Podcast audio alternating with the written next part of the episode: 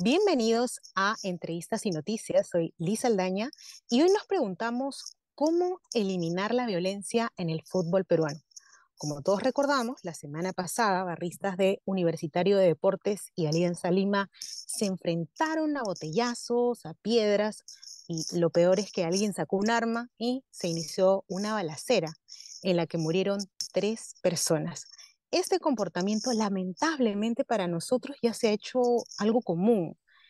Pero no solo existe violencia física, sino también violencia psicológica que se refleja a través de la discriminación. Hace dos semanas, en el juego entre Universitario y Melgar, que fue en el torneo clausura, le lanzaron un plátano a un futbolista, a Kevin Quevedo, desde la tribuna, algo que también desde aquí lamentamos. Para conversar de este tema estamos con el antropólogo Raúl Castro, decano de comunicaciones de la Universidad Científica del Sur, quien nos dará luz sobre la violencia en las canchas de fútbol y obviamente fuera de ellas. Bienvenido Raúl. Y lo primero que quiero preguntarte es que si bien somos un país pues fragmentado, con pensamientos polarizados, pero bueno, se supone que el deporte nos debería unir, ¿no? Crear identidad. Pero esto no sucede en cuestión de barras de equipos locales. ¿De dónde viene esta violencia que hay en el fútbol? ¿Cuáles o cuál crees que son las causas? Buenas tardes a todos los, los que nos están escuchando. Hola Liz. Mira, la, mm, eh, la historia del fútbol moderno, digamos, el fútbol profesional, que empieza este, a finales del siglo XIX, ¿no? Tiene una, una participación, digamos, hay una frecuente eh, aparición de, de, espasmos de violencia, ¿no? Y eso porque, bueno, hay una identificación, como tú decías, unas identidades eh, marcadas en, en la práctica de, del deporte, ¿no? Siempre hay una ascripción a un barrio, a un territorio, ¿no? A una región. Y, y dentro de los aficionados que participan en ello, eh, pues están los hinchas, este, digamos, ejemplares, pero también hay otros que tienen una, una eh, prácticas pues que, que, de violencia que lo hacen sea en el estadio, sea en, en su barrio, sea en su casa, o sea, ¿no? Hay, ciertas características de, digamos, de ser, de ser social que los llevan a, a ser eh, personas con, con comportamientos violentos en cualquier espacio y eso lo llevan también a su afición en el fútbol, ¿no? Entonces hay una, hay una historia ahí que, que digamos, se, se, como repito, se remonta a los propios orígenes del fútbol, pero en los años eh, 80 y 90 eso se institucionaliza. ¿Por qué? Porque los clubes se vuelven clubes masivos, ¿no? Los clubes de todos los países, ¿no? En, el Perú, la, U, Alianza, el Cristal, el Boys, luego posteriormente algunos clubes eh, de regiones, ¿no? Como, qué sé yo, el Cienciano fue un caso paradigmático, ¿no? Eh, ahora el Melgar, ¿no? E, y entonces aglutinan muchísima gente, ¿no? Muchísima gente detrás. Y eh, fue un deporte que, digamos, tuvo una, una, una, explosión en algún momento, repito, en los 80 y los 90, ¿no? Porque eh, mucha gente entendió que la práctica de, de alentar incluía eh, enfrentarse a golpes eh, en las calles, es decir, trasladar la contienda, la competencia de la cancha de fútbol a escenarios este, en paralelo a la tribuna, a las tribunas del estadio o a los a las calles adyacentes o a los barrios adyacentes, ¿no? Y, y ahí, y ahí se continuaba con la disputa. Con ¿no? lo que me dices es como que mientras más, eh, más popular sea este equipo y más gente tenga, hay más pasión. Y si hay más pasión, ahí también interviene la violencia. Sin duda, ¿no? Sin duda, porque tú vas agregando gente y, y definitivamente pues se agrega gente de toda condición, ¿no? Eh, hay, hay personas muy, digamos, como repito, ¿no? Eh, lo que ha habido en los últimos años, no solamente, y es importante decirlo con, el tema de la violencia, es que junto con ella ha venido una institucionalización interesante, ¿no? Pero son, son tendencias, son corrientes en, en, tensión dentro de estas instituciones o dentro de estas agrupaciones eh, de, de, aficionados. ¿no? Hay unos institucionalistas que buscan la participación a partir de eh, la movilización, por ejemplo, de, de, cantos, de rituales, ¿no? de banderas, de una forma muchísimo más este, civilizada, por decirlo de un modo. Eh, aunque nunca mejor empleado el término, ¿no? de una forma más, más, más civilizada, y, eh, y, que quieren participar en las decisiones del club y hacen actividades. Esa tendencia existe y es muy saludable y, y, y está muy presente, más bien los clubes los de, de, grandes ligas lo alientan. Sin embargo, esta tensión tiene también... Eh, digamos, los aficionados que vienen de los márgenes, ¿no? Que, o que vienen, no, y no me refiero a márgenes económicos o sociales, sino me refiero a márgenes del el umbral de sus, de sus comportamientos, ¿no? donde eh, implica que tengan una, eh, una manifestación de violencia como parte de su afición. ¿no? Recordemos esos lamentables casos en el estadio que no necesariamente son casos de, de gente, de, eh, digamos, en, en, el margen social y económico, ¿no? Recordemos el caso Yarse, ¿no? Donde, donde este, los, los ejecutores de la violencia no, no vienen de, de, precariedad económico-social. Entonces, es más un tipo, un perfil de hincha, ¿no? Un perfil de aficionado que, claro, está representado según también el, la estructura social en el Perú, ¿no? O sea, hay más sectores populares, por lo tanto van a haber más hinchas provenientes de sectores populares que ejercen violencia, pero, pero también hay en el poco coto de, aficionados que suelen ir de sectores, digamos, medios o afortunados, eh, también, también incurren en esta práctica. Entonces es una especie de, de folclore, ¿no? Que, que, algunos clubes grandes, masivos, tienen, ¿no? Claro, sí.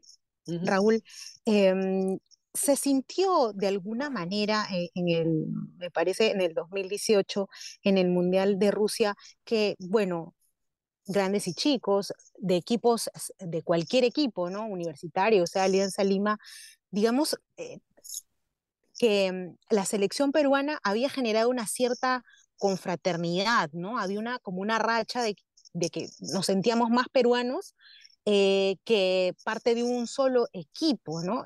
Yo creo que en esta época, tú, tú comentaste, ¿no? Eh, para una entrevista a un medio, esta es una oportunidad única para que la sociedad peruana pueda entenderse como un equipo en búsqueda de objetivos comunes. ¿Tú crees que aprovechamos esa oportunidad o la hemos dejado pasar y hemos vuelto a fragmentarnos? Mira, qué bueno que lo recuerdes. Sí creo que estamos perdiendo una oportunidad porque ese proceso de Rusia y el posterior, el que acabamos de tener, eh, procesos de eliminatoria, son procesos que nos enseñaron de que no solamente el fútbol es eh, lo que pueden hacer 11 jugadores, un técnico y la banca, ¿no? Es lo que en realidad el fútbol es, el, puede ser y debería ser, y en algunas sociedades lo es, el espejo de eh, lo mejor de la organización eh, ciudadana de, la, de las sociedades, ¿no? La gente le dedica el tiempo libre de su trabajo, pero es un entretenimiento, es lo que algunos sociólogos ingleses llaman el cultivo del ocio, ¿no? Es un ocio creativo. Y, y, ahí no solamente es pues, el disfrute del entretenimiento y de la emoción, sino hay unas industrias culturales funcionando. ¿no? Hay muchísimo dinero andando, lo cual está bien porque es una afición muy, muy este, enraizada y por lo tanto debe dejar recursos, ¿no? Y, si los hay, qué bien que se gestionen. El tema está en que un, un país necesita tener instituciones deportivas sólidas, sobre todo deportivas, futbolísticas y de otros deportes, para que esa, esas representaciones puedan cristalizarse, ¿no? Y lamentablemente lo que estamos viendo ahora somos este, espectadores de tristes, lamentables, eh, digamos, no espectáculos, pero sí muestras de dirigencias muy, muy irresponsables, ¿no? Cuando, por ejemplo, hace... Es decir, unas... que en el Perú eh, eh el uh -huh. fútbol debe ser más formal, más institucionalizado. Totalmente, ¿no? Lo que hemos visto ahora de, de, de estas esta lamentable ¿cómo decir? Este hecho, este lamentable asesinato, hecho criminal, ¿no? A manos de un criminal, eh, frente a, a otros hinchas, hinchas de otros equipos, es consecuencia de la laxitud total de instituciones deportivas y de autoridades por gestionar un espectáculo deportivo. Todo el mundo sabe cuáles son lo digo, eh, y no uso una figura, no es una figura retórica. Todos los limeños sabemos cuáles son las rutas, ¿no? Y todos los limeños sabemos que desde hace tiempo en estas rutas suceden estas cosas, ¿no? ¿Cuáles son las rutas de movilidad de los aficionados, ¿no? La Avenida Cuba es una ruta clásica, ¿no? De, pasado, de, de, pase que van de unas zonas de, de, la, de la ciudad hacia otra, ¿no? es el punto de encuentro entre, entre el cono, o más bien Lima, Lima eh, digamos, norte, o Lima de, de, mm, donde está la avenida universitaria, San Miguel, ¿no? Y, y, con ello hacia, hacia el norte, ¿no? Y el pase hacia el sur, el pase hacia el oeste, ¿no?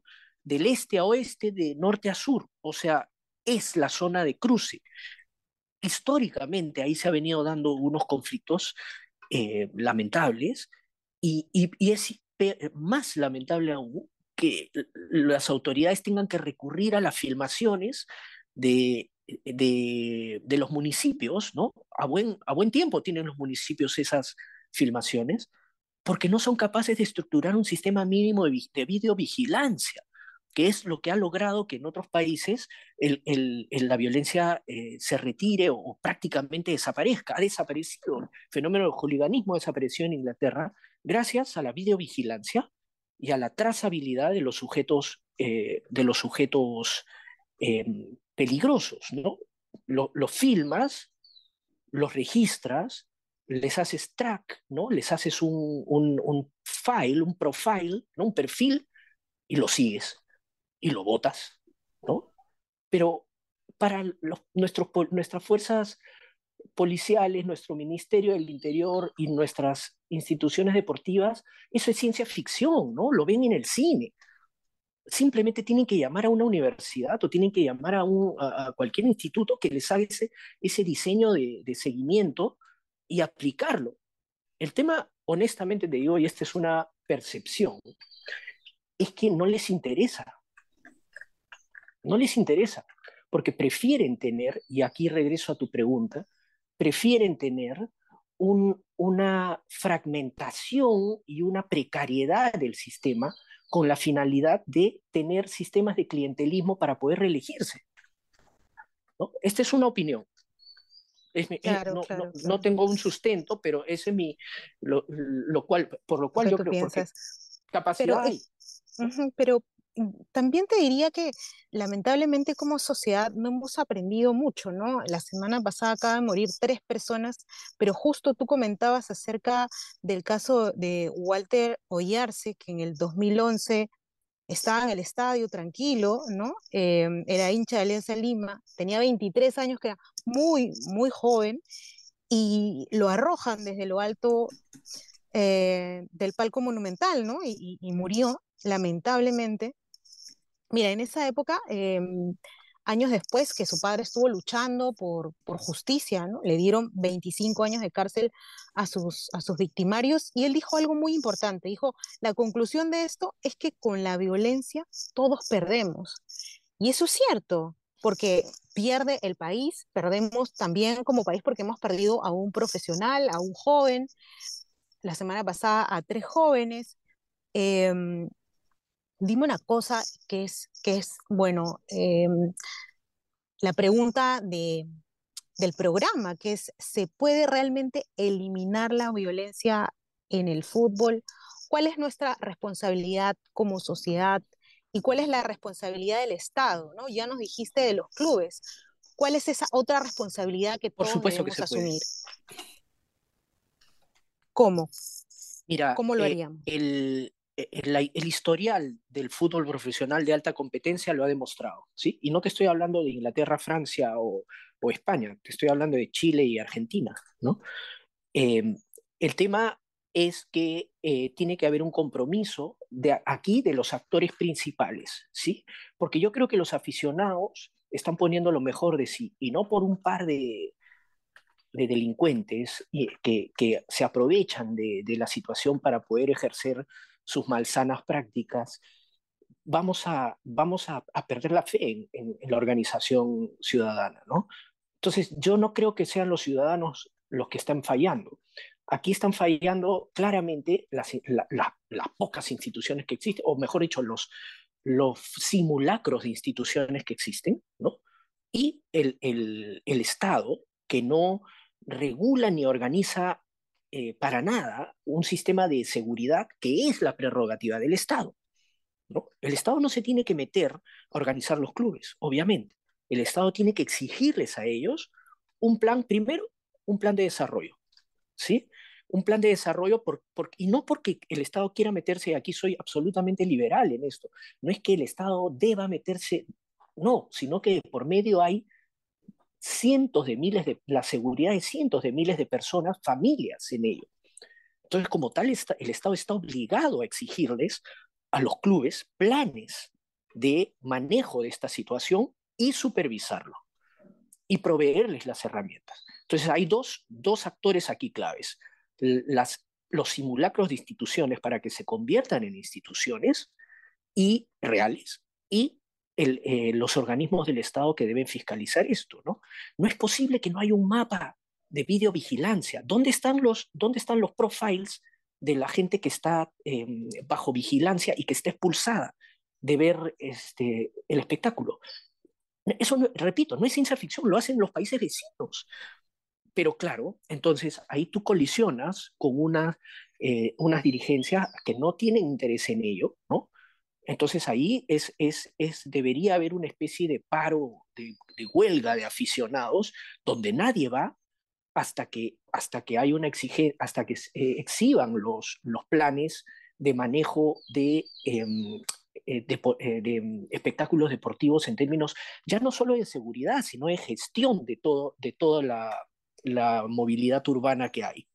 ¿No? Porque además interrumpen tráfico, la gente de, de, de, a los alrededores de los estadios se queja, hasta ahora no les importa nada, ¿no? Entonces, uh -huh. es, yo creo, mira, eh, hay, hay, actores, hay actores muy, muy protagonistas o protagónicos y hay actores que, digamos, por resistencia deberíamos tratar de no, eh, de boicotear, Uh -huh. Raúl, nos has, nos has, dado una, de verdad, una excelente noticia de que sí se puede eliminar la violencia en el fútbol, que las instituciones que se encargan del deporte son las responsables, que el Estado también debería abrir y a, abrir los ojos y actuar de una vez, no esperar que alguien muera para poder hacerlo.